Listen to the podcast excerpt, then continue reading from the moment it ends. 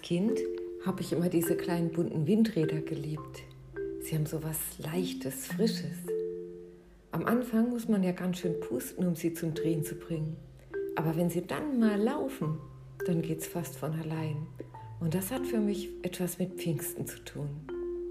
Die Bibel erzählt, als Jesus gestorben war, rücken seine Freunde erstmal enger zusammen. In Jerusalem ist ein großes Fest und aus verschiedenen Ländern kommen Menschen, um zu feiern, aber sie sitzen in ihren eigenen vier Wänden, Fenster und Türen geschlossen. Ein bisschen erinnert mich das an die harte Zeit vom Lockdown im ersten Jahr, als alle in ihren Häusern blieben und Angst haben mussten vor jeder Begegnung.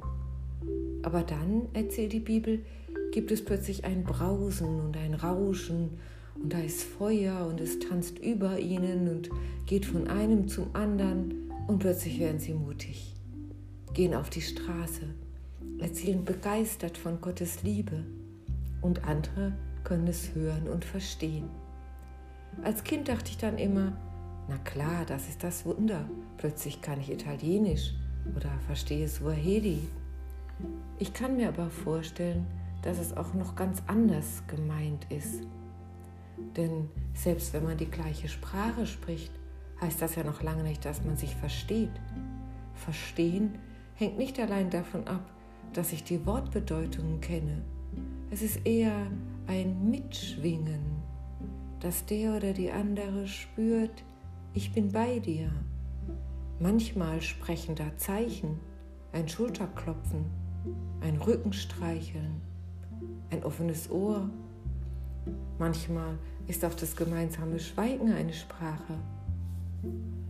Verstehen ist ein Berührtsein und sich berühren lassen.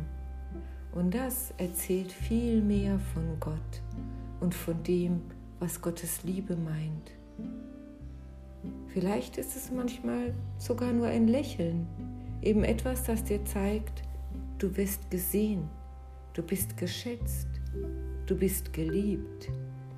Und so wünsche ich mir unser Miteinander, dass Menschen in unterschiedlichen Sprachen von der Liebe erzählen und dass Menschen nicht nur auf das hören oder von dem reden, was sie schon immer kennen, sondern sich einlassen auf anderes und Neues, weil es dem Gemeinsamen und dem Miteinander dient und weil so Gottes guter Geist spürbar wird.